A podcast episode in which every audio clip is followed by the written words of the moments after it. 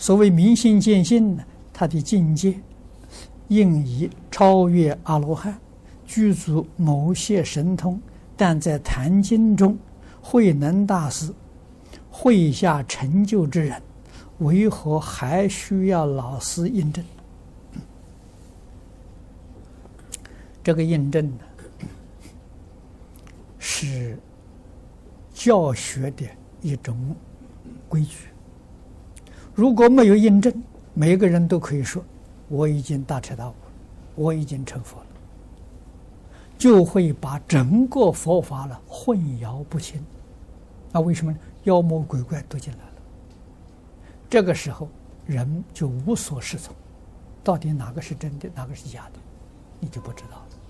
所以，这师承的重要啊！你是你开悟了。谁给你做证明？啊，教下的时候大开圆解，经中的一心不乱，都要老师给你做印证。啊，所以这是这是规矩。啊，这个规矩建立，使大家能够辨别邪正，能够辨别真妄，真正是再来人。啊，佛菩萨再来的，他绝对不会承认他是再来人。